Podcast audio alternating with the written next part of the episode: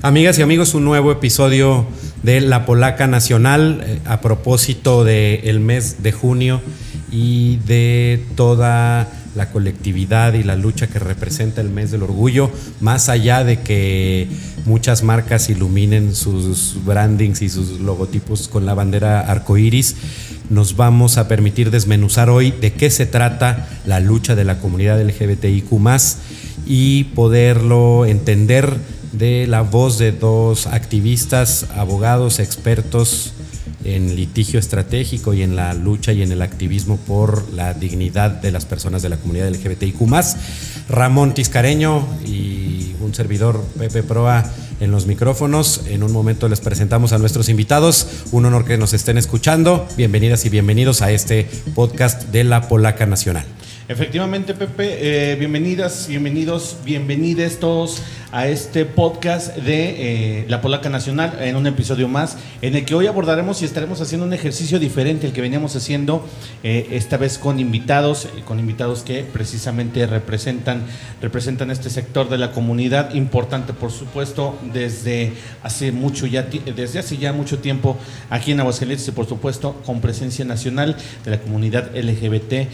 así es que bueno vamos a tener invitados precisamente para abordar temas Pepe en cuanto a la política en la política, cómo se está viviendo dentro de esta, de este, de esta sección de la sociedad que ya son parte, eh, tienen una representatividad importante en Aguascalientes, representatividad importante a nivel nacional con estos más de 5 millones de personas que hoy están dentro de la comunidad LGBT, según encuestas del INEGI. Y bueno, precisamente vamos a desvelar todos estos, estos, estas situaciones que están viviendo día a día en cuanto a la política de las personas de esta comunidad. Nos acompañan hoy Fabián Vela, que es licenciado en Derecho por la Universidad Autónoma de Zacatecas, activista por los derechos de la comunidad LGBTIQ y funcionario federal de Aguascalientes por parte de la Secretaría de Educación Pública. Muchísimas gracias, Fabián, por estar con nosotros.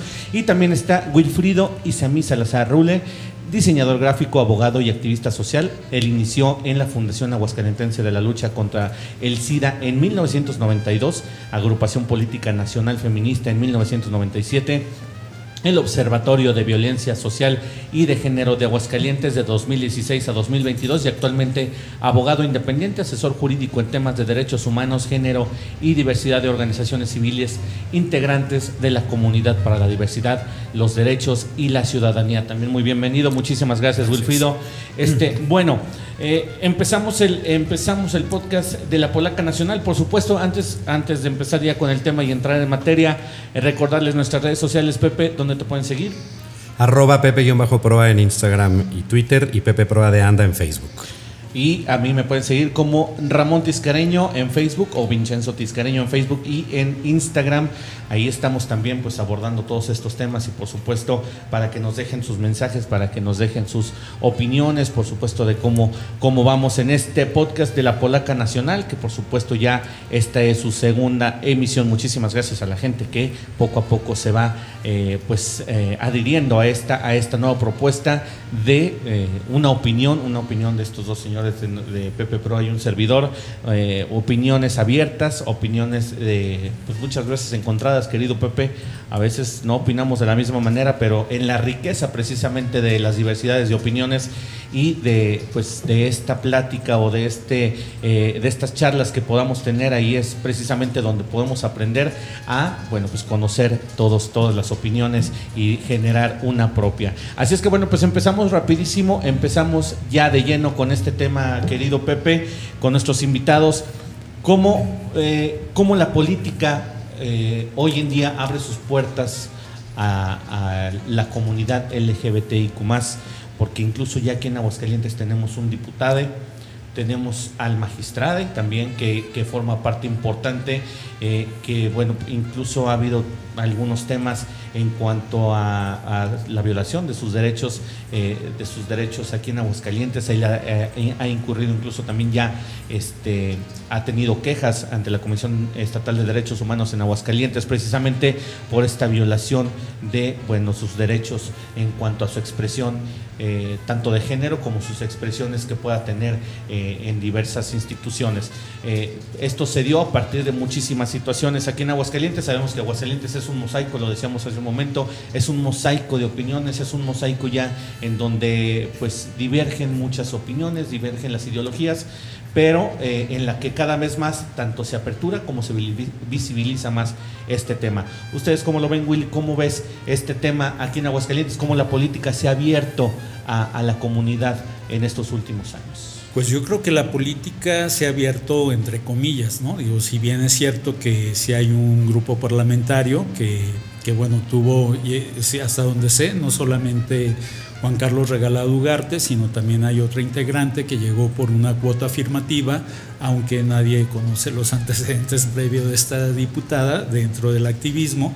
Este, lo cierto es que las cuotas afirmativas en materia de diversidad sexual son una realidad, ahora sí que son los partidos que los que han propuesto y obviamente los partidos que han podido alcanzar, digamos, el piso mínimo para que estas cuotas afirmativas puedan llegar, digamos, Obviamente Morena no fue el único partido que propuso, hubo otros partidos, pero obviamente no tuvieron la votación suficiente para llegar o de igual manera las coaliciones o en que iban, obviamente no les permitieron posicionar en los primeros lugares a estas cuotas afirmativas, ¿no? Entonces, bueno, es una realidad desde hace tiempo, las cuotas afirmativas este, es una lucha de la sociedad civil, sobre todo a nivel nacional desde, desde hace mucho tiempo, y qué bueno que ha sido eh, pues aprovechado por algunos personajes, tanto en lo local como en lo nacional. Esto es positivo, sin duda, o sea, independientemente que muchas veces es que es por el sentido de que se cobran cuotas, bueno, creo que es muy bien aprovechado por los personajes en los que están ahí. Eh, digo, que llegan a, digo, estar, ¿no? Es positivo, pero yo nada más refiero una frase de Marta Lamas respecto a las cuotas feministas o a las cuotas de género. Marta Lamas decía que cuerpo de mujer no garantiza perspectiva de género y yo creo que aquí también ser integrante del sector de la diversidad sexual de cualquier extremo que quieras, desde lo más cisgénero hasta lo más este, transgénero, este, eso no te da una perspectiva de derechos humanos y perspectiva de solidaridad con la diversidad sexual. Qué importante lo que dices. Yo escuchaba hace tiempo a una, a, una diputada chilena. Es, es diputada chilena, eh, es una persona trans. Eh, eh, antes, antes era hombre, hizo su transición a ser mujer, y, pero ella se consideraba conservadora. Entonces, como tú lo dices, creo yo que también la representación es, es debe de ser también ideológica o tú crees que también se deba de dar esa amplitud? Yo, mira, yo creo que en el sector de la diversidad habemos cabemos muchas, muchos personajes, muchas personas, este, van desde empresarios, empresarias, empresarias, hasta personal académico, activistas, etcétera. Yo creo que lo que hace falta es precisamente trabajar o impulsar una agenda y finalmente darle un trabajo continuo a esta agenda. Claro que justamente es parte como de, del podernos permitir ver el árbol o el bosque. Evidentemente ahorita con estas personas que hoy abanderan la causa desde el Tribunal Electoral o desde el Congreso del Estado o como lo hace Salma Luevano en, en la Cámara de Diputados por señalar referentes en un territorio en el que aparentemente, se, es, conservador, lo, lo refiero así. Evidentemente hoy están ellos estas personas, pero no necesariamente garantizan como el hecho de que ya, tengan estas representaciones, que su trabajo abra la puerta para garantizar los derechos de la, de la comunidad. A mí me gustaría ahorita poder ir rebotando estas estas circunstancias porque existe la posibilidad de entenderlo desde las personas que en el día a día masticamos estos temas desde los medios de comunicación, desde el activismo y desde la política, pero que se sigue quedando pendiente en la socialización de la construcción de los derechos más elementales. Todavía hay familias donde se discrimina, todavía hay espacios de trabajo donde hay discriminación, el espacio público todavía no es seguro para poder simplemente una pareja de dos hombres o de dos mujeres caminar de la mano o darse un beso de piquito, por simple que suene, ¿no? Entonces, desde, desde lo que pueda garantizar los espacios y la lucha y la visibilización, visibilización de la causa que tienen estos personajes, que bien hacen cumpliendo estas cuotas de representación, pero que todavía hay muchos pendientes en la sociedad y que quisiéramos en este espacio poder ir y venir dentro de, del avance, como acabas de referir ahorita, Will, pero también eh, ir a lo básico que todavía queda pendiente. Hay mucho que todavía queda pendiente. Tú, Fabián, eh, ¿tú cómo ves precisamente la visibilización dentro de estos, de estos panoramas? O sea, tenemos eh, sin duda personajes destacados, como lo decíamos, eh, dentro de los la Cámara de Diputados. Tenemos aquí también dentro del ambiente político en Aguascalientes, en Aguascalientes, que es un ambiente muy todavía muy conservador. Así es. ¿Tú cómo ves esta visibilización? Bueno, yo regreso un poquito a lo que decía Wilfrido, eh, este, este crecimiento que hemos tenido, yo creo que lo, lo confirmo contigo, es entre comillas, no ha sido un, un crecimiento realmente como quisiéramos esperarlo. Afortunadamente existen las cuotas arcoíris y en este momento pues Morena ha sido quien, quien lo ha impulsado más a lo largo y ancho del territorio nacional. Pero eh, justamente de lo que hablábamos hace un rato, pues también vemos que hay gente que se aprovecha de estas cuotas arcoíris por no pertenecer a una comunidad. Y no voy a mencionar nombres, pero aquí mismo en el Congreso del Estado hay, ¿Puedo mencionarlos? Dijeron que era un podcast libre, ¿no? Este, entonces, a lo, a lo que yo voy es que es un terreno que se ha ganado para la comunidad. Y, es exclusivamente, y debe de ser exclusivamente para la comunidad, porque el hecho de que existan gays, lesbianas, personas trans, eh, no significa que a ellos no les interese la política. No significa que por el motivo de ser gay o por tener una preferencia sexual, la política no exista en tu mundo. O sea, como ya lo decía Aristóteles, el ser humano es un animal politicón que va a necesitar de la política y de la sociedad para subsistir, para relacionarse en todos los niveles. Entonces, el avance que yo veo eh, políticamente, electoralmente, eh, puntualizándolo, creo que ha sido grande, pero sí debería yo eh, pedir un poco más de reglamento en cuanto a las personas en cuanto a que las personas quieran inscribirse, por ejemplo, a una cuota arcoíris. O sea, no nada más por decir que soy gay, eh, ah, ok, dale la, candidatura, dale la suplencia, dale la regiduría. No, o sea, tiene que existir detrás de ti realmente un trabajo forzado hacia la comunidad para que tú puedas tener un lugar de representación social que represente a lo que tú ya has venido trabajando atrás y has venido luchando atrás por eso. Para justamente poder desde los espacios de poder reivindicar. Exacto. Exacto, porque volvemos a los mismos personajes que te menciono. La legislatura está a punto de terminar el año que entra y hasta el día de hoy, no sé tú, Wilfrido, no, he visto una propuesta o una iniciativa directamente para la comunidad LGBT. Entonces, eh, hemos avanzado, pero aún avanzando se sigue abusando, que es muy, muy peligroso y retrógrada, ¿no? Qué, delicado lo que qué delicado lo que comentas porque fíjate, eh, eh, creo yo que es una es uno de los detalles que se nos ha olvidado. Somos seres humanos. Así es. Seas LGBT, seas una persona eh, heterosexual, seas gay, lesbiana, lo que seas, también tienes intereses personales. Y eso creo yo que también ahí, ahí conlleva precisamente el que esta traición de la ideología, porque la ideología precisamente es la que te lleva, es la que te lleva a representar y bueno, cuando estás precisamente en el puesto para representar esta ideología, te olvidas de ella porque la política te come, efectivamente. Exacto. ¿Nos ibas a decir, güey? Sí, bueno, yo creo que iniciativas sí ha habido, especialmente de Juan Carlos Regalado Ugarte. Perdón, me, me, faltó mencionar esa parte porque pues, sí creo que, que Juan Carlos ha hecho muy buen su trabajo, muy buen su papel de la cuota que representa. Perdón, no eran todos los personajes. Y dicho por otras diputadas y diputados de esta misma legislatura, entiendo que ha faltado ahí una. no han estado bien presentadas, no se han presentado en las comisiones que deben de ser y además eh, crítica como activista por ejemplo, desde hace bastante tiempo hemos mencionado que falta la tipificación de crímenes de odio por expresión, por identidad o, de género, ¿no? Y sin embargo presenta una iniciativa de transfeminicidio solamente abarcando al 50% de la población. te quedas en la mitad. Me gustaría, perdón que te interrumpa, que pudieras describirnos de manera breve esto que eh, se está socializando mucho respecto de los discursos de odio. ¿Hasta dónde está el límite de la libertad de expresión y hasta dónde el respeto? Porque muchas veces en el debate público, en el día a día, en la discusión en la calle, no logramos entender a detalle o no se logra entender a detalle.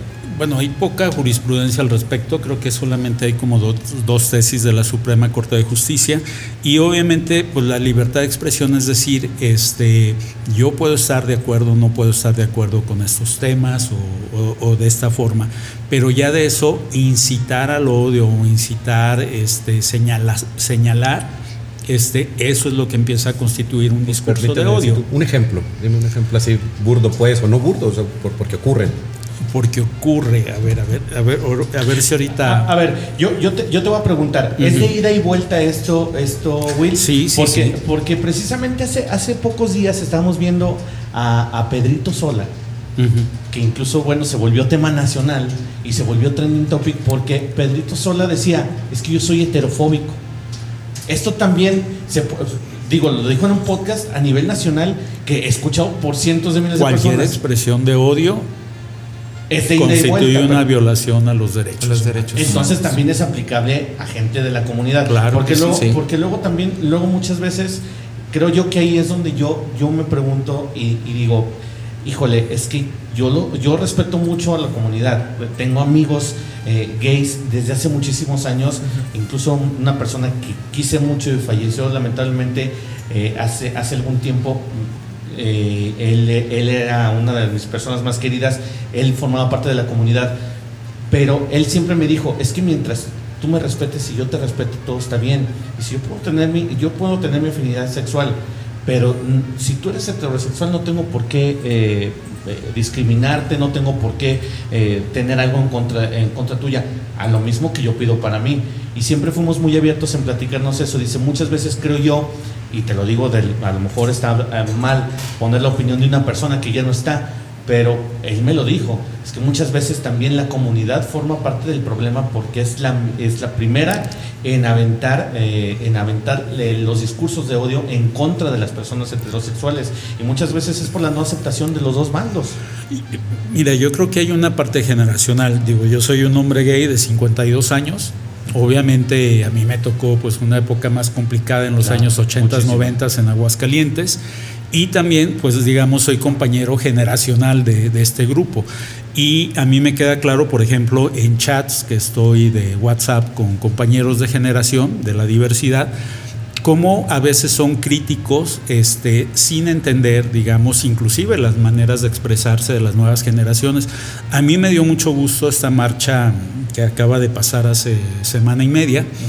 Este, el espectáculo que se dio, a mí, a mí me gustó, digo, yo nada más me quedé los primeros cuatro o cinco números, pero eh, era espectáculo literalmente para las nuevas generaciones. Por ejemplo, hubo un grupo de chavas que hizo un tema de perreo, que, que, yo decía, si mis compañeras feministas estuvieran aquí, estarían atacadas, pero la verdad, como prendió a la chaviza, era increíble, se sabían todas las canciones de Peapa, después hubo un tema como de un performance de varias canciones de Disney o de fragmentos inclusive de diálogos de películas de Disney y que eh, son, son, películas que a mí no me tocaron y que si las he visto en mi adultez pues ni me acuerdo, ¿no? Pero toda la chaviza se la sabía. Y después hubo otro performance muy interesante de de música de violín en vivo con música de fondo, ahí con un tema de baile y demás, que además estaba muy padre porque era un tema intergeneracional, había desde gente muy joven hasta personas ya bastante adultas tocando.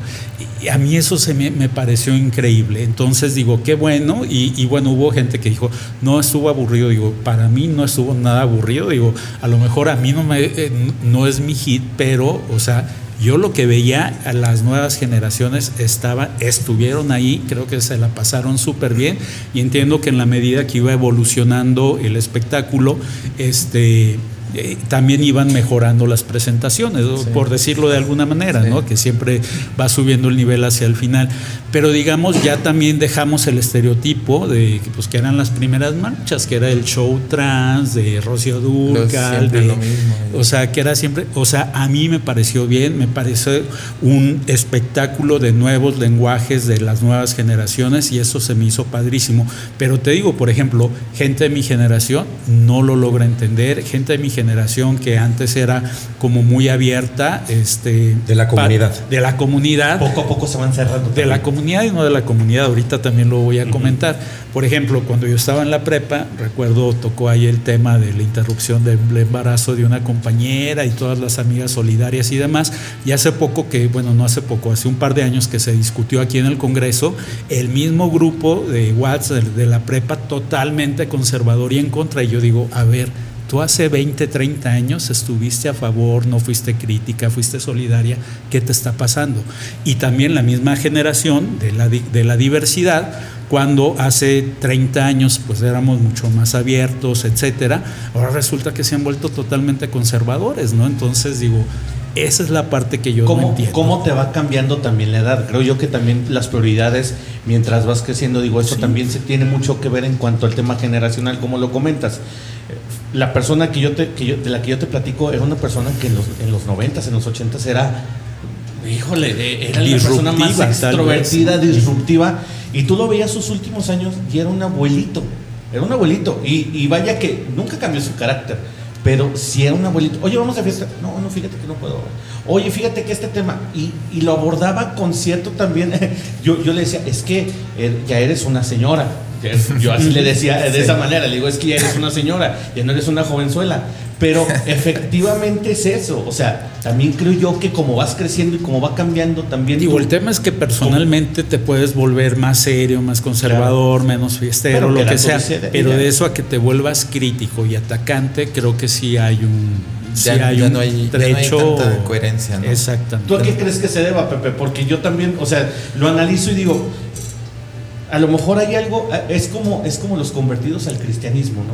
Que también digo, de repente, está, de repente eh, en su momento artistas que eran de performance y sexualizadas y todo este asunto y de repente las ves y es que me entregué a Dios.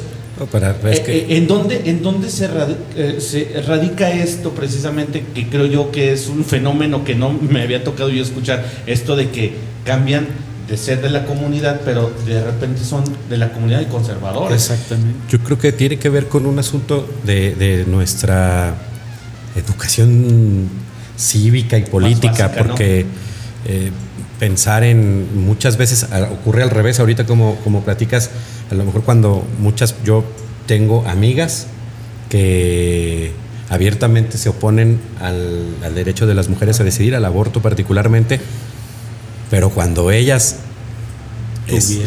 no, o cuando se embarazan sin tener como la voluntad de haberse embarazado, buscan a como dé lugar la posibilidad de abortar y se lo guardan y no lo digieren. Son, siguen siendo temas de alguna manera tabú, que, que, socialmente los reconocemos, pero en la intimidad de nuestros fueros internos, cuando lo reflexionamos, lo pensamos. Este, a lo mejor, por ejemplo, en el caso de, esta amiga, pues ella sí, eh, eh, con su legítimo derecho, abortó y, lo hizo para salvaguardar su desarrollo profesional, para, para seguir en su vida. O para, o para o hay otras personas que lo hacen para salvaguardar sus matrimonios, para no evidenciar que tuvieron una infidelidad. es tan diverso la posibilidad. de pero, pero aguascalentense. sí, sí, fíjate que sí, sí, no, porque yo ahorita lo decíamos nada más, yo, yo quiero pensar, poner sobre la mesa eh, Aguascalientes la diferencia yo creo que ya no es tan conservador porque se, se pensamos que es preponderantemente conservador porque están mejores, mejor organizados los conservadores a través de la Iglesia Católica y el Partido de Acción Nacional. Pero yo creo que hay ya una diversidad, un mosaico de diversidad de pensamiento, de expresiones, esto en Aguascalientes, que a lo mejor quienes no somos eh, eh, nuestra identidad ideológica conservadores, a lo mejor no estamos igual de organizados o no tenemos referentes de instituciones tan organizadas o aparentemente tan organizadas para que ocurra. Pero yo sí creo que en la medida en que se den estos espacios de conversación y de discusión, para entendernos, para aprender, para dejar también las malentendidas superioridades morales desde la radicalidad de personas que se asumen progresistas y que creen que son dueñas de la verdad, o las personas que todavía van y defienden, pueden estar en contra del aborto, pero no se plantan afuera del Congreso del Estado pretendiendo ganar un argumento rezando el rosario, por favor, ¿no? O sea, que es lo que eh, eh, muchas veces derribar al menos esos espacios donde podamos salvaguardar los espacios donde podamos eh, anteponer las, nuestras convicciones discutir en términos de los especialistas en la progresividad de los derechos y desde, eh, digamos, desde litigio estratégico y desde lo que constitucionalmente nos otorga nuestra Carta Magna y a partir de ahí irnos entendiendo, respetando y pues masticando esta, esta agenda que hoy día lo que podemos comentar es el retrato de lo de hoy, como estos espectáculos que, nos comentas, Will, pero que también podemos recapitular lo que ocurrió en los 2000, en los 90, en los 80 y hacia dónde va la discusión. Claro. Muy, muy, muy diferente, eh, pues las etapas de vida que, que a lo mejor nos tocó vivir. Yo todavía no tengo los 50 años de Will, afortunadamente, pero pues los voy a tener, ¿no? Claro. Pero a lo que voy es a esto, que pues las generaciones tal vez nuestras eh, la tuvieron un poquito más complicada.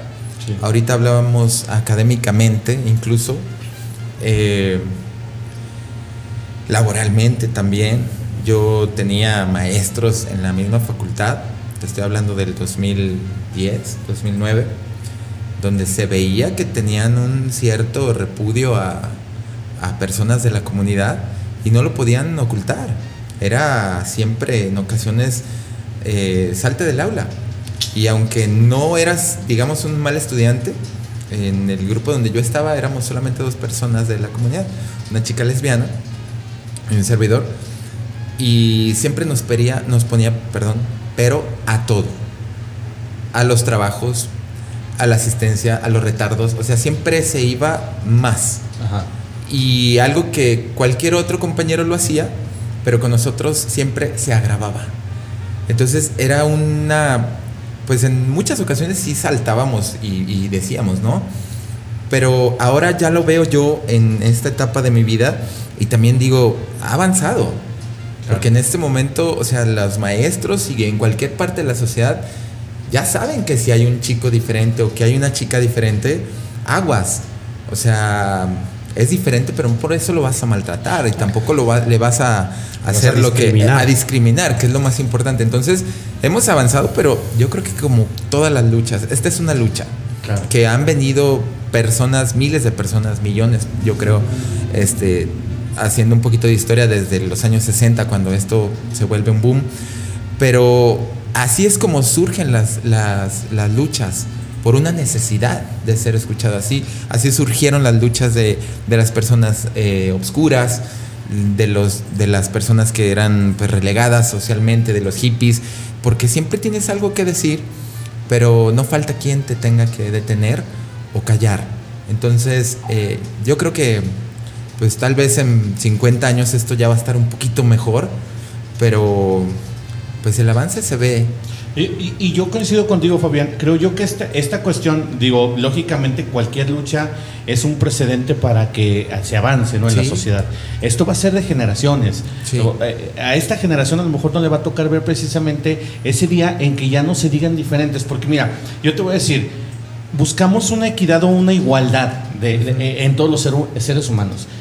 Eh, pero esta diversidad que incluso lo tiene en su nombre la, eh, comunidad, lesbianas, gays, eh, eh, bisexuales, transexuales, y Q y más. y la más por los que y por los quieran y por los que se agregar, ¿no? efectivamente.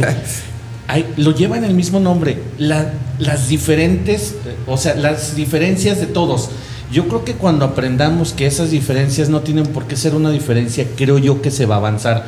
Porque creo yo que también desde el momento en que tú como persona gay, como persona lesbiana, incluso uno como persona heterosexual, tengas que ir a explicar qué, eh, cuál es, qué es lo que tú llevas a, tu lecho, a tu, a tu cama, creo yo que ahí es donde radica, eh, o sea, que tengas que explicar eso, eso para mí, para mí, ya es perder, ya es perder. O sea, eh, no, no la educación no es para la comunidad, creo yo que es para todos el saber respetar qué es lo, que eres. O sea, a, mí, yo puedo ver a, una persona trans y la respeto por ser hombre. ¿Cómo quieres que te llame? ¿Cómo quieres? Así, así lo voy a hacer.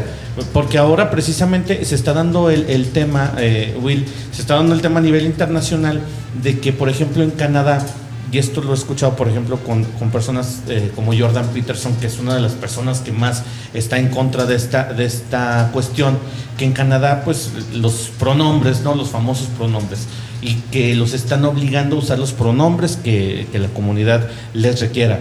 Cuando precisamente es eso, ¿cómo puede ser posible que haya, o sea, que haya un ente político que incluso las dependencias gubernamentales te obliguen? Es lo que él dice. ¿Por qué te obliga? ¿O por qué? Yo te puedo decir a ti, si tú, eh, yo le decía a Pepe, si tú vienes un día vestido de señora, yo te voy a decir señora, porque es una señora. Para mí yo es lo que eh, es lo que te estoy viendo. Si tú vienes y me dices a mí, ¿sabes qué? Es que yo quiero que me digas, a lo mejor yo vengo vestido de señora, pero no me gusta que me digan señora, como tú quieras, pero ese es el respeto, ¿no? Eh, ese, ese avance creo yo que no se va a tener en esta generación. Creo yo que van a seguir muchos. Va a tardar. Va a tardar, va a tardar. ¿Tú cómo lo ves, Will? O sea, esto, esto ya a nivel internacional. Mira, va a tardar y yo creo que todavía hay muchas cosas. O sea, yo, por ejemplo, el tema no binario en Aguascalientes, creo que todavía hace falta bastante. Eh, yo soy un poco crítico acerca de.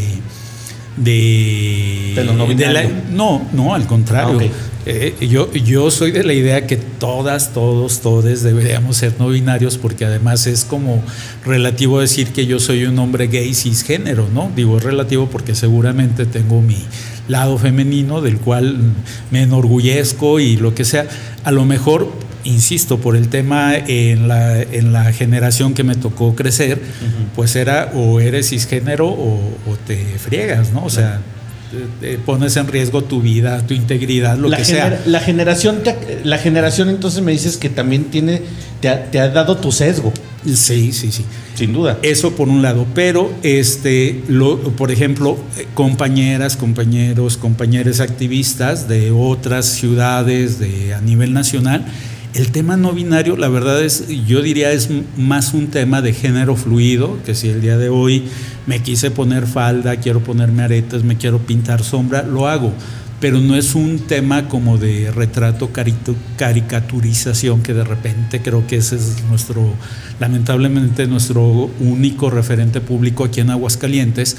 Pero la verdad es tan fluido y tan natural el tema no binario en otras ciudades o en otros activismos que, que yo creo que eso falta por llegar. Inclusive a mí que me ha tocado trabajar con varias adolescencias trans, este, yo, por ejemplo, conozco chavitas trans o chavitos trans que en realidad son no binarios, ¿no? O sea, por un lado han hecho su transición, pero como lo único que conocemos es de que era niña y ahora voy a ser niño, o era niño y ahora quiero ser niña, pero siguen teniendo muchas características del género primigenio y en ese sentido realmente son no binarias, son personas no binarias, pero como que todavía no ha habido esta socialización de lo no binario y que yo diría que para, eh, más bien todo el mundo deberíamos de fluir hacia allá, o sea, reconocer, y esto lo dicen todos los estudios de, de nuevas masculinidades y demás, o sea, tienes que reconocer tu lado femenino, aceptarlo, trabajarlo, este, quererlo y expresarlo. Exactamente. No, reñir porque a veces como que tenemos así como que, ay, no. Y de igual manera, pues, supongo yo el lado masculino de las mujeres, ¿no? O sea, reconocerlo, no eh, este, y en todo caso explotarlo y, decir, pues tengo este lado y ya. Pero yo creo que todavía falta. De hecho, por ahí hay una serie que vi el año pasado, me parece en Netflix, no me acuerdo cómo se llama, es una comedia, machos, no sé qué pero eh, hasta donde entiendo las teorías allá en España van, van en ese sentido, en reconocer el lado femenino que este y un tema más de transición hacia lo no binario o lo no cisgénero. A lo, a lo fluido, o sea, a lo fluido, sí. como tú dices, es que bueno, las personas a lo mejor se han, lo, lo, oía yo con un, con un TikToker que yo sigo que, que lo admiro mucho, pero él decía, es que, es que yo, bueno, yo soy hombre, pero también me gusta de repente a lo mejor, este, no sé, he tenido experiencias con hombres, así como a mí, yo me inclino más porque me gustan las mujeres, pero no, hay, hay experiencias que a lo mejor muchos no se dan la oportunidad de, de, llegar a ellas. Está, está bien y está padre ser fluido, pero como decimos y lo recalcamos y creo yo que no estamos en el tiempo en el que eso se va a ver como normalizado. Creo que falta mucha lucha, aún todavía falta mucho por hacer en estas cuestiones. Yo, yo lo platicaba con Pepe, que, que, tanto, que tanto, por ejemplo, en España, en España con estas cuestiones políticas que están haciendo las reformas como el CSI, el, el pues muchísimas otras cuestiones como el, híjole, se me, se me van, pero el del CS, eh, al que se me quedó más grabado es el, el CSI, que es una de las eh, reformas que están haciendo en España, y eh, ahora este, esta cuestión que tú puedes ir al, registro civil y tú puedes decir, soy mujer, y te registras como mujer, pero luego decía yo, pero es que eso ha, eso ha causado otro tipo incluso de delitos sexuales, que ahora es ya incluso hombres que van y se dicen ser mujeres, que en realidad ni lo son, que ni se piensan, pero por ese sesgo, sesgo legal llegan a cárceles de mujeres y hacen eh, eh, incurren en violaciones a mujeres incluso. Eh, ha, habido, híjole, esos, huecos legales son Yo no conozco los casos, pero ahí es responsabilidad de la autoridad resguardar la integridad de todas las personas, así puedan estar privadas de la libertad en España, en México o donde sea. Claro, claro. O sea, no es tanto que las personas, digo, si las personas intentan hacerlo, la verdad ahí sí es de responsabilidad del Estado no garantizar estas condiciones. Fue una responsabilidad de los, de los legisladores, y yo, y yo lo decía y yo lo, analizaba, es que esta fue una irresponsabilidad, porque aprobaron una ley incompleta y con un montón de huecos que ni siquiera, o sea, tú por el hecho de decir, es que yo soy así, no te ponen ni siquiera, o sea, no te hacen un estudio. Por ejemplo, yo he escuchado que para los, para los cambios de género, para, la, para eh, transexualizarte, si se me puede permitir el, el, término, para, para cambiar, para fluir hacia ser el, del otro sexo, para hacer la transición, eh, te hacen un estudio psicológico, te hacen un estudio psicológico para de veras saber si estás preparado o eso, o no sé si yo me quedé muy atrás. La norma internacional, bueno, lo digamos como la declaración de principios más importante son los principios de Yokaharta, que eh, básicamente son como directrices internacionales. Y ahí la, la, directriz internacional es la autoadscripción, o sea, como tú te sientas porque no solamente es la identidad, es la orientación y es también la expresión, ¿no? Entonces, digamos, pues la expresión yo creo que puede ser eh, la parte más fluida. La orientación, yo creo, yo también soy de la idea que también la orientación puede fluir durante la vida, a lo mejor no de manera tan, tan rápida como el tema de la expresión. Y obviamente el tema de la identidad, yo creo que también puede fluir, pero este pues esa finalmente es la que tú vas decidiendo con, mayor certeza, ¿no? Pero eh, te digo, la declaración de principios de Yokaharta que este, habla de que eh, eh, identidad, orientación y expresión básicamente es autoadscripción. Tú decir, yo soy, quiero ser, quiero expresarme, me identifico así y que no debe estar patologizada, no debe de existir requisitos de psicológicos o médicos o que si te estás hormonizando, ¿no? Y yo creo que en todo caso hay que, hay que avanzar este, en temas de, de, conocimiento, ¿no? Por ejemplo, a mí me queda muy claro que que las campañas que se han emprendido, por ejemplo, en contra de personajes como Cuadri o Marta Márquez, me parece que está súper bien, porque la ignorancia es lo que ha hablado por ellos, ¿no? Eh, por ejemplo, el decir, el que digan que eh, adolescencias o infancias se someten a cirugías es totalmente una falsedad, ¿no? En todo caso, lo que existe en México este, es que adolescentes, obviamente con permiso, supervisión de padres, madres o tutores, eh, lo que hagan es hagan inhibidores hormonales, es decir, que si yo nací siendo niño, eh, tome inhibidores hormonales para no seguir desarrollando características de niño durante mi adolescencia, ¿no? Pero bajo supervisión de los padres. Sí, sí, porque son pues, adolescentes. justo me, arrebataste la, pregunta que hace ratito que, estabas, que se estaban comentando respecto de las infancias, que me parece que es un tema que tiene demasiados prejuicios, ¿no? sí, hay demasiado desconocimiento. Y lo otro, digo, ya obviamente hasta, las, hasta la adultez es que puedes eh, transitar a un tema hormonal y obviamente ya si la gente decide un tema de cirugía es solamente en la, en la adultez, ¿no? Entonces, la verdad, a mí sí me parece que es un discurso totalmente ignorante. Un acto de irresponsabilidad.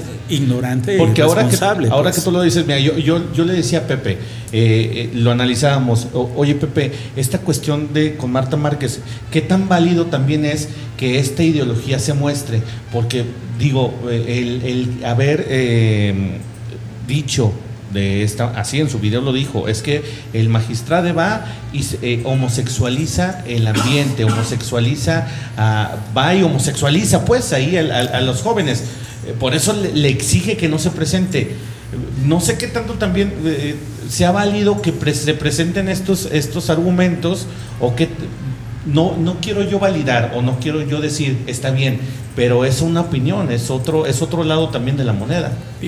yo insistiría que si eso fuera realidad, digo, creo que todas y todos quienes formamos parte de, del sector de la diversidad somos hijas, hijos, hijes de padres heterosexuales y no por el hecho de que ellos sean heterosexuales, nosotros fuimos heterosexuales, ¿no? Claro.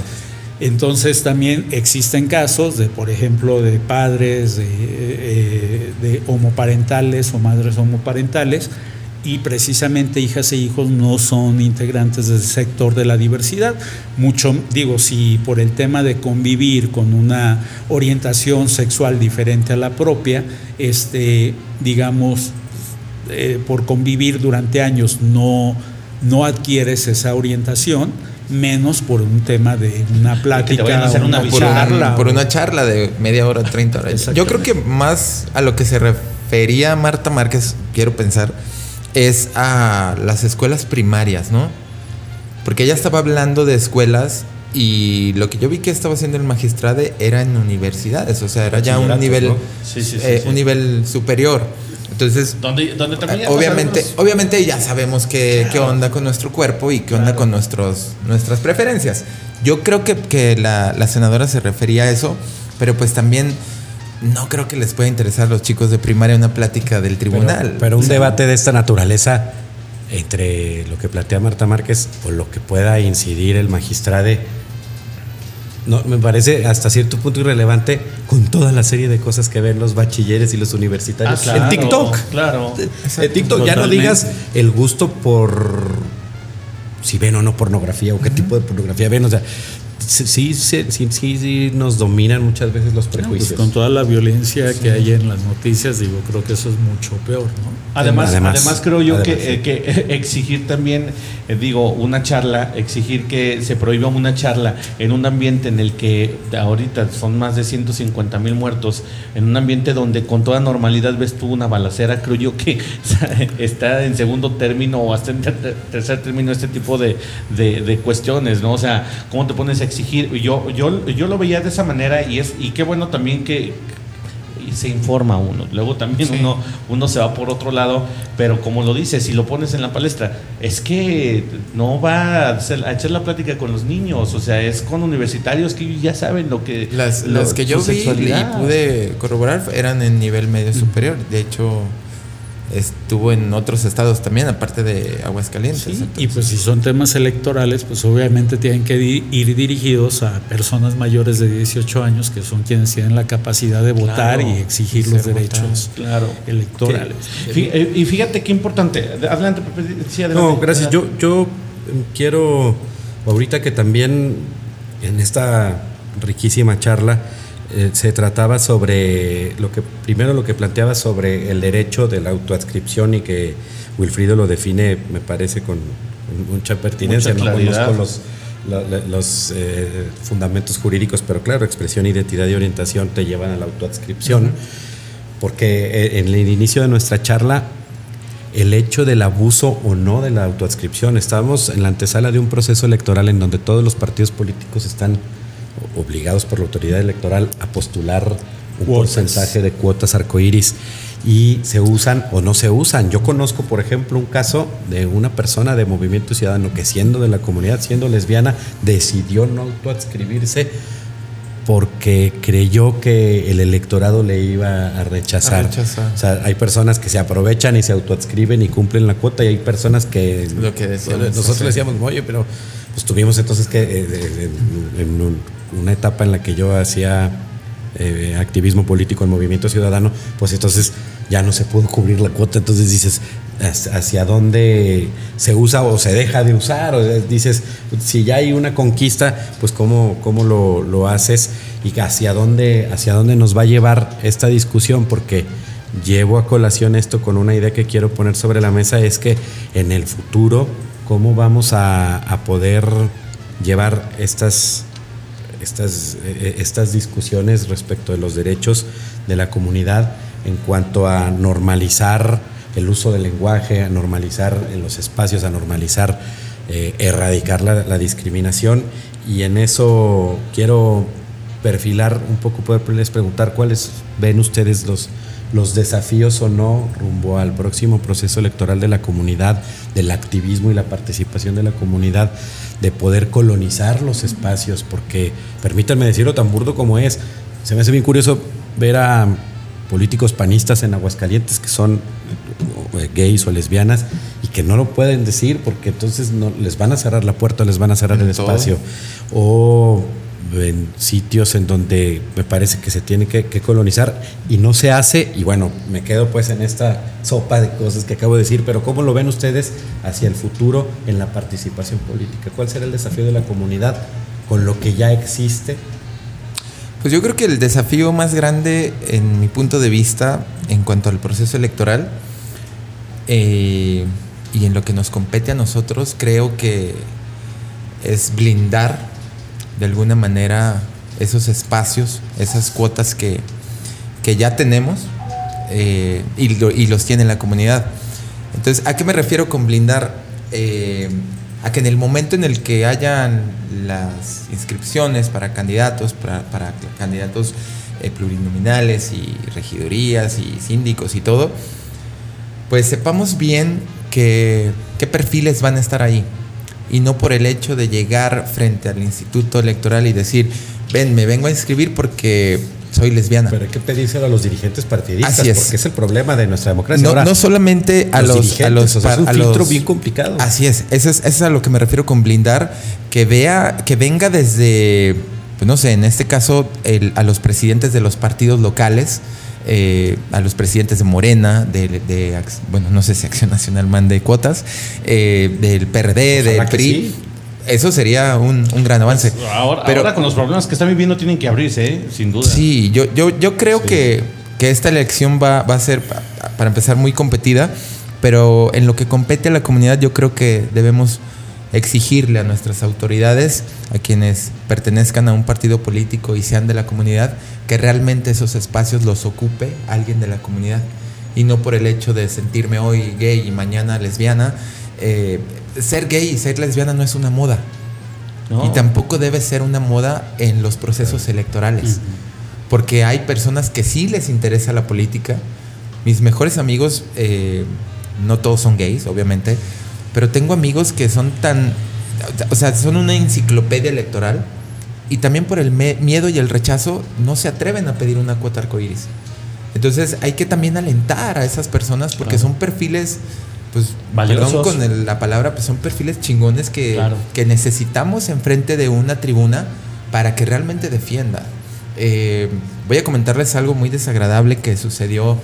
Yo soy de Pabellón de Arteaga el año pasado eh, asesinaron a una chica trans en mi municipio, no sé si ustedes lo escucharon. Y cuando sucede este lamentable accidente, no voy a entrar en detalles ni a decir si, si el policía tuvo la culpa o si ella tuvo la culpa, porque hay muchas versiones hasta el momento y el procedimiento creo que aún no está concluido. Eh, afortunadamente busqué el apoyo yo de, de algunos activistas en Aguascalientes para buscar de alguna manera apoyar a, la mamá, porque no tenía familia, no tenía esposo, no creo que tenía novio, pero solamente vivía con su mamá. Su mamá, una persona de la tercera edad eh, que al momento no puede trabajar, dependía de él, de ella y de su trabajo, de, de todo lo que, lo que ella hacía. Cuando sucede este trágico suceso, en lo primero que pienso yo es en mis representantes de la cuota, que, los hemos mencionado ahorita y tenemos muchos, varios en Aguascalientes. Mm, batallamos mucho para que pudieran mínimo manifestarse de lo que había sucedido en Pabellón. Mínimo. Mínimo manifestarse. Mínimo decir algo. Te voy a decir mínimo manifestarse porque al final uno creo que lo hizo, pero eso fue todo. No, recibimos asesoría jurídica, no recibimos una, un apoyo inclusive para la, familia, no recibimos tal vez apoyo tampoco de los medios de comunicación, y eso lo tengo que decir yo porque estuve muy de cerca con la, con la mamá de la chica, de Carla. Entonces, es ahí cuando realmente piensas, ¿vale la pena la cuota arcoíris? ¿Sirve para la misma comunidad la cuota arcoíris? porque a mi forma, a mi, a mi modo de pensar, nos quedó de ver en pabellón. Claro.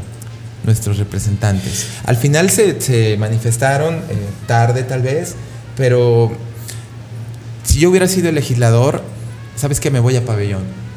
Me voy a pabellón, me planto en pabellón, en una plaza pública, porque me mataron una chica en pabellón. Claro. Y porque la chica sea de pabellón no quiere decir que no tenga el mismo valor que, si naciera en Aguascalientes. En pabellón, en sus comunidades, hay chicas gays, hay chicas lesbianas que debemos de, estar siempre apoyando lo que les suceda. hemos hablado de la generalidad, de la, particularmente de, gays y de lesbianas, pero lo que ocurre con las personas trans es verdaderamente una, tragedia en este país. Porque la esperanza de vida de tiene más valor ser persona trans en pabellón que en, que en Aguascalientes capital, digo. Digo, ah, no, o sea, no, no quiero decir que pabellón sea más conservador, pero dentro de, las experiencias que me han tocado, sobre todo en el, juzgado mixto de pabellón, el tema de la procuración y, también de la fiscalía de la unidad que tiene en pabellón, el tema de la procuración y el acceso a la justicia deja mucho que desear. Yo supongo que socialmente tal vez sea también más complicado en pabellón. Yo quiero preguntarles cómo avanzar para evangelizar en la circunstancia de las mujeres trans particularmente viven en una condición de discriminación, de, nulas oportunidades de, trabajar, de desarrollar un trabajo con dignidad. Y, se orilla a estas personas al, trabajo sexual, a, a, tener siempre pues hasta cierto punto cierto recelo y resentimiento social porque siempre están discriminadas y hechas a un lado porque no tenemos la cultura para que no nos importe cómo se presenten o no, o cómo quieran vestir sin prejuicios y poder darles la oportunidad de trabajar sin estarlas discriminando. Pues bueno, de hecho, eh, bueno, lo que han planteado varios activistas a nivel nacional, sobre todo después de que se aprobó el matrimonio, digamos, cuando se consolidaron a nivel nacional, porque en lo estatal todavía tenemos ahí eh, todo ese pendiente legislativo.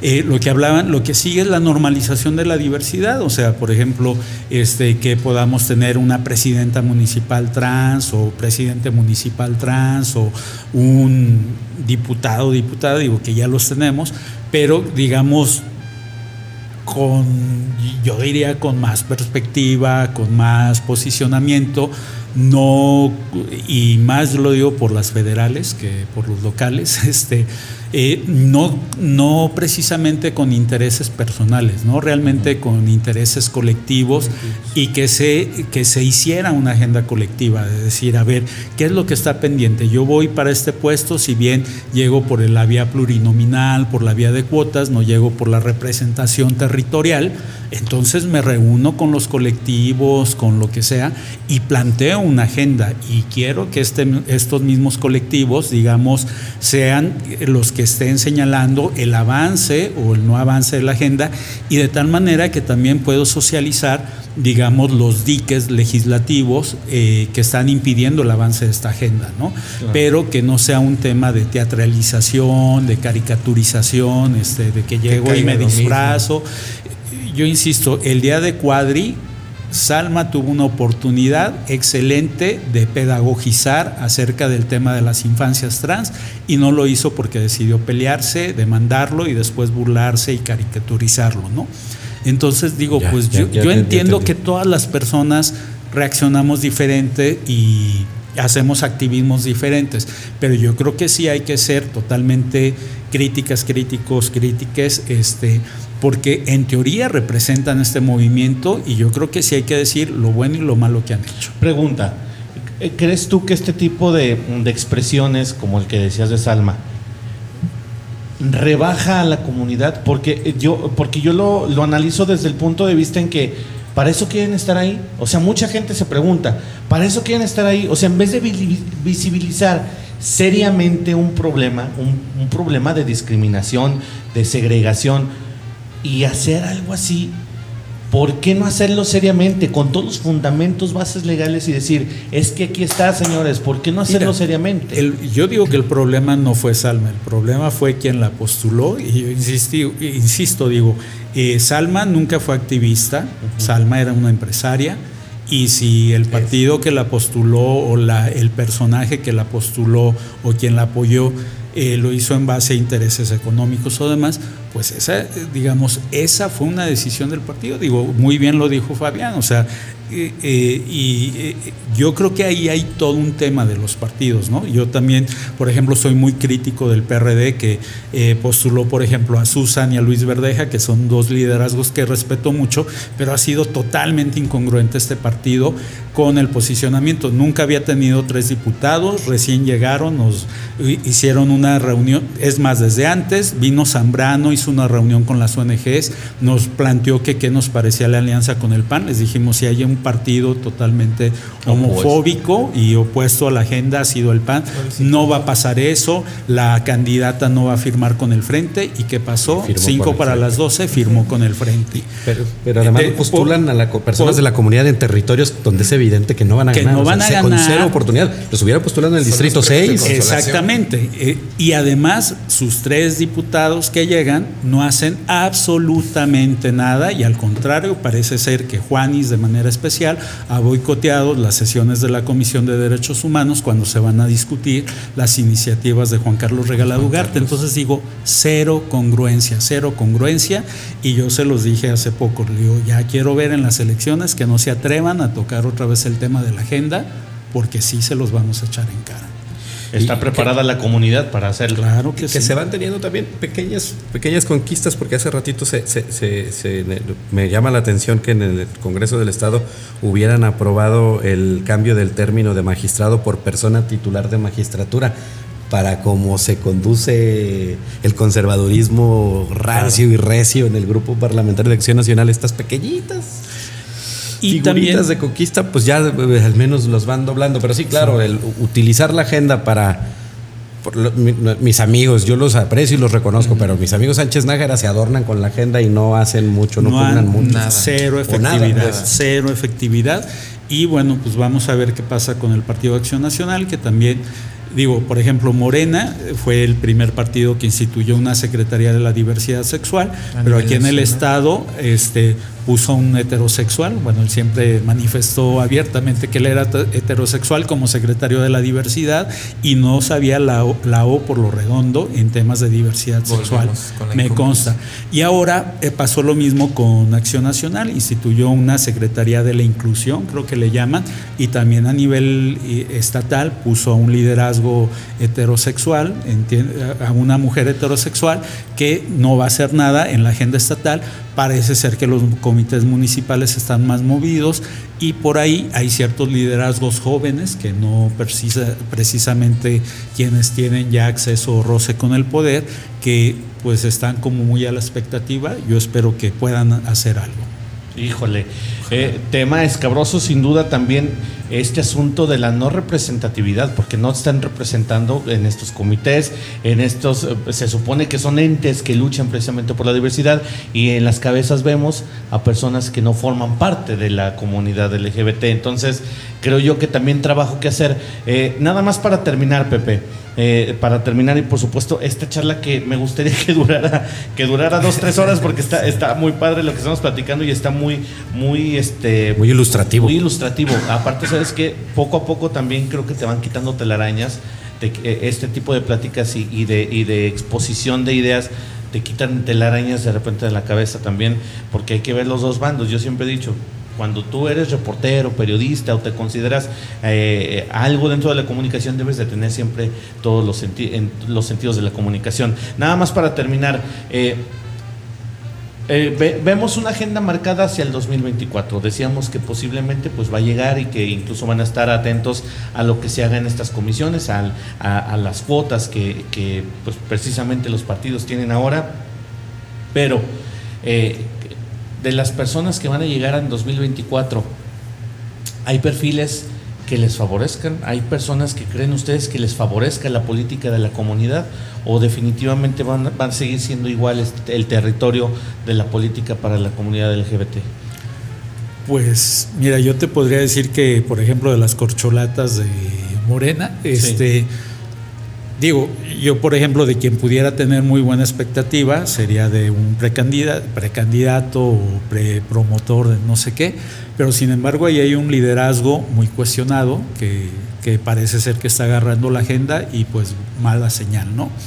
Y por acá, por el lado del frente opositor, digo, creo, me tocó escuchar una entrevista con Xochitl Galvez, este, que creo le preguntaban algo sobre Lili Telles y decía, pues este dice, bueno, yo creo que primero se tiene que discutir el proyecto porque definitivamente hay muchas cosas con las que no coincidimos, ¿no? Dice, entonces primero tiene que haber el proyecto y ya después a partir del proyecto construimos este como todos los liderazgos en torno a eso. ¿Qué va a pasar? Pues no lo sabemos, ¿no?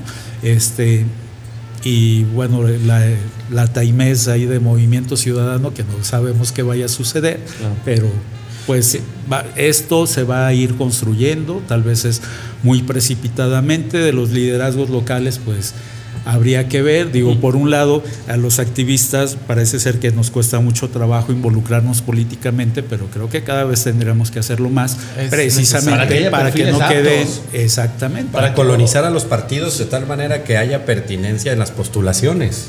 Sí, es que. Al menos mínimamente. Claro. Y, es que, y es que mientras no haya perfiles aptos para los puestos de, de representación, creo yo que ahí también radica mucho el problema de hoy que se vive en la política eh, en torno a la comunidad. Fabián, ¿Tú qué crees? Eh, ¿Hay quien favorezca precisamente este ambiente para la comunidad de aquí al 2024?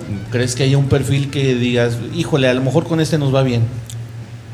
Pues yo creo que al final del camino, ahorita pues están apenas arrancando, pero yo creo que al final se van a colgar, tarde o temprano, los dos de, de la comunidad, y van a quererte ofrecer lo lo mejor. Las perlas de la Sí, todo, siempre. Eso, eso sucedió hace en el 2021 aquí en Aguascalientes.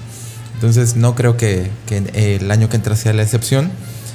Yo veo todavía más complicada la, a la coalición porque pues ahí hay muchos intereses, muchas ideas, como dice Will, este, mezcladas ahí el PRD con el PRI, con el PAN. ahí yo creo que sí, ahí yo creo que, vamos a, sentarnos a platicar, pero yo creo que salen fatigados de las reuniones de trabajo porque hay corrientes totalmente eh, contrapuestas. Claro. Y pues en Morena esperemos es que la corcholata eh, tenga, pues al menos ya existe gracias a ese partido, pues una secretaría de la diversidad a nivel federal, que eso yo lo aplaudo. Y que además yo reconozco a Jaime López Vela que siempre picó piedra desde un inicio. Desde antes. Y pues me, me, late en, en, esa cuestión. Acá pues obviamente sabemos que el, PAN es, pues yo creo que hay temas que no tocan ellos. Que no entiendo por qué. Voy a decir algo que a lo mejor es algo que no debo decir, pero tengo muchos amigos gays, panistas y no se pueden aceptar. Entonces, no, se atreven. No, se atreven. No, incluso no, no, salen del closet. Exacto. Porque tienen la velita prendida de que sin salir del closet puedan ser considerados una postulación. Es verdaderamente lamentable. Y, realmente es tan triste porque nos la pasamos tan bien. es, es, un cotorreo. Yo creo que todo el mundo tenemos una persona este, que dices, con este me la paso, pero entonces, ¿por qué no ser realmente como somos, no? la comunidad no debe tener colores, por eso yo creo que tiene tantos colores la bandera, porque podemos estar en todos lados. Si hoy quieres ser panista, pues dale. Si hoy quieres estar o te gusta un candidato perredista, dale. Pero no te limites porque los estatutos del, del partido van en tu en contra de lo que tú eres, ¿no? Creo que ya ni los estatutos, ¿eh? pero eh, yo lo que creo que sí, y que eso nos han enseñado las compañeras feministas, que existen techos y paredes de cristal, y yo creo que eso es lo que sucede con la diversidad al interior de los partidos. A mí me gustaría, previo al cierre, eh, amigos, compañero, poder visibilizar hacia el futuro primero las, las cuentas pendientes de los partidos políticos y decirlas como son, como atinadamente lo dices, Wilfrido. El PRD ha utilizado la agenda. Yo lamento mucho que Movimiento Ciudadano comunique magnífico y defienda cosas en el legislativo federal y que en Aguascalientes se haya retrocedido con los dirigentes que tiene mucho. Y, y lo que el PRI desorbitado ideológicamente y el PAN con, sin entender con una definición que se puede definir conservador y puede eh, articular un mejor proyecto. Yo soy de los que cree que al PAN le iría mejor sin el PRD y sin el PRI, buscando el nicho de posibilidades que le va a corresponder y que va a terminar haciéndolo después del 24 porque no va a desaparecer el PRD y el PRI va a ser un pequeñísimo partido político y hacia el futuro me parece que, que la posibilidad que tiene Morena de reivindicar a la comunidad deberá de permítanme decirlo así, aprovecharla, capitalizarla y abanderarla con mucha pertinencia. Y el PAN que no lo haga, nadie se lo exige, pero que se determine con respeto respecto de su ideología. Y veremos esos polos en donde, como ocurre en, el, en, diversos países, luego la agenda progre avanza y el péndulo de poder luego conquistan, como ahora en Italia ganó la conservadora Meloni y así será el péndulo ideológico y se tiene que aprovechar cuando se tiene la coyuntura. Hoy la comunidad y Morena lo tienen, ojalá lo aprovechen, no solamente con la corcholata favorita o no, si va a ser Claudia o no, como sea, se rodee de las personas correctas para que puedan se pueda avanzar, porque en un futuro cercano, no sabemos, en el 30 pueda ganar un ultraconservador de acción nacional y se vaya a tener retrocesos y me parece que sería en términos estrictos del respeto de los derechos de cada quien de las personas, eh, se retrocedería bastante y eso sí, los espacios de participación de los conservadores no van a dejar de estar, no van a dejar de existir y ahí van a estar y van a seguir en la batalla por el poder. ¿no? Creo que en, eso después del 24 va a, a generarse panorama así como dos polos ideológicos y, en eso se tendrá que también la comunidad definir hacia dónde abiertamente, porque luego se tiene miedo de decir, ¿no? Como desde el activismo, pues no pasa nada si identificas con una u otra candidatura o proyecto político y a veces se, se limitan mucho, ¿no?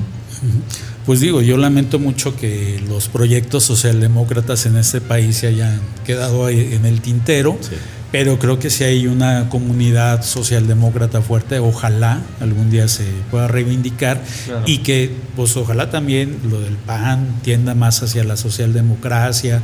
Digo, el PRI fue totalmente incongruente todo el tiempo. Este, yo también soy de la idea que ya deberían desaparecer esos viejos partidos del siglo pasado en México y el PAN o se ponen las pilas o de verdad también que desaparezca este y pues bueno Morena yo soy sigo siendo muy crítico yo tiene muchos aspectos positivos pero también muchos negativos este y lamentablemente pues como partido en el poder sí parece en muchas cosas una revisión del viejo partido de Estado, ¿no? Entonces, pues yo esperaría que todos los partidos se pongan las pilas, que haya manera de organizarnos o también de fluir dentro de una expresión política y que pues ojalá también los institutos electorales nos permitan insertarnos a diferentes organizaciones y que si hay un momento coyuntural y aquí hacemos coyuntura y fuerza con este grupo, pues la hacemos y si no, pues la hacemos por este otro lado, ¿no? Alguna vez yo lo planteé porque he de confesarles aquí que hubo una reunión de liderazgos de diversidad, tanto del PAN, del PRD como del PRI, previo a las elecciones del 21 y pues lo que decíamos, finalmente fueron bateados por sus dirigencias y yo les decía, pues vayamos a hacer una agrupación política local, ¿no? Y total, negocien con quien se pueda negociar. Digo, si en su momento pudiera ser MC, si en su momento pudiera ser, digo, no sabíamos que el frente iba a durar tanto tiempo, este, pero yo creo que, que, en eso debería radicar, tener una buena agenda, tenerla clara y pues negociar con quien se pueda negociar. Pues eh, riquísima la plática, pero tiene que llegar a su fin. Ya vamos más de una, una hora este, en que, bueno, desvelamos muchos, muchos temas que, que son de importancia de la agenda aquí en Aguascalientes, por supuesto, a nivel nacional. Y, nos gustó mucho la charla. Fabián. Will, muchísimas gracias. Pepe. Nos despedimos. Nada más sus redes, Fabián, si nos puedes dar tus redes eh, sociales. En redes sociales, eh, Fabián Vela, en, en, Facebook Fabián Vela, en Instagram Fabián Vela.vela. Y tengo aparte, aprovechando una eh, fundación de fomento a la lectura que se llama Más Lectura Mundo Mejor en Facebook y en Instagram, donde también hacemos eventos de, promoción cultural en pabellón y en diferentes lugares. Excelente, Will. Gracias. Muy interesante la fundación de Fabián, ya, nos ha tocado participar. Este, Wilfrido Salazar, tanto en Facebook como en Instagram. Y bueno, yo soy integrante de CODEC que así la pueden encontrar en Facebook, eh, C-O-D-D-S. Oh, perfecto. Pepe, eh, tus redes sociales y por supuesto, pues ya despidiéndonos aquí de la Polaca Nacional. Muchas gracias, Fabián. Muchas gracias, Wilfrido. Qué, buena charla, qué importante es que nos compartan estos, estas reflexiones para seguir socializando estas, eh, la reivindicación de estas luchas. Pepe, guion bajo proa en Instagram y en Twitter, en Facebook Pepe Proa de Anda. Muchas gracias. Yo les agradezco muchísimo a las personas que escucharon este episodio de La Polaca Nacional. Eh, un tema sin duda que da de mucho que hablar. Seguramente los tendremos en un futuro a Fabián y a Will porque, eh, bueno, nos explicaron, nos quitaron, como lo decía yo, muchas telarañas de la cabeza muy explicativa, muy informativa toda esta charla y aparte creo yo que también con esa, siempre con esa lluvia de ideas que hacen, enriquecen, enriquecen una charla y por supuesto pues las ideologías. ¿no? Les agradezco muchísimo a los invitados, Pepe, nos despedimos. Eh, a mí me siguen como Vincenzo Tiscareño en Facebook y en Instagram y por supuesto ya estarán eh, ahí también arriba las redes sociales de la Polaca Nacional para que también nos sigan y estén al pendiente de los episodios. Muchísimas gracias y nos vemos en un siguiente episodio.